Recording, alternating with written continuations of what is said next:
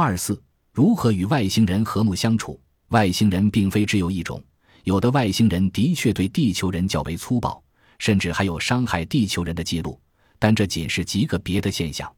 事实上，在一些与外星人接触的案例中，我们发现外星人也很友善，明显的表示出他们愿与我们友好相处。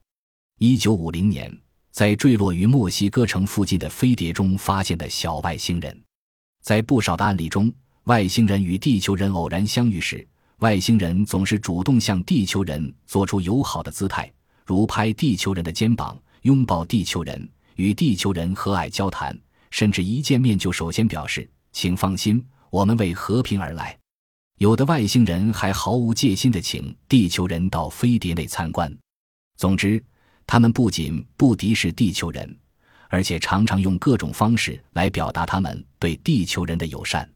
相反，某些地球人出于对外星人畏惧，常常对外星人有过激行动，甚至直接对他们开枪扫射。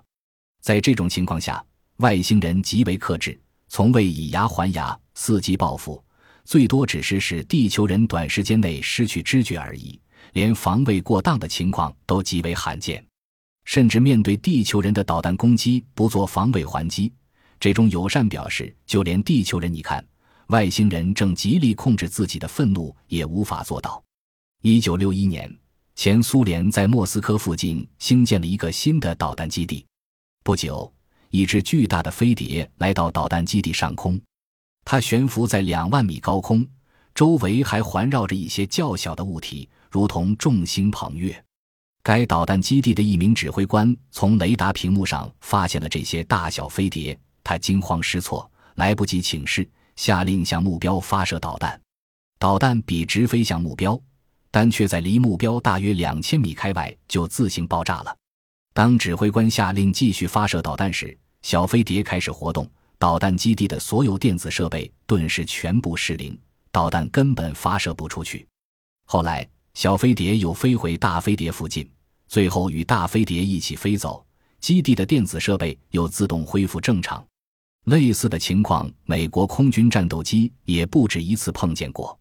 当驾驶员把导弹对准目标时，飞机上所有的仪器仪表全失灵了；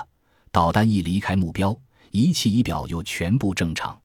这说明外星人电磁干扰技术水平实在超过人类的科技水平太多太多，但外星人仅利用其先进技术以求自保，并没有恃强凌弱实施反击。绝大多数的外星人对地球人确实是极为友善的，我们没有理由畏惧外星人。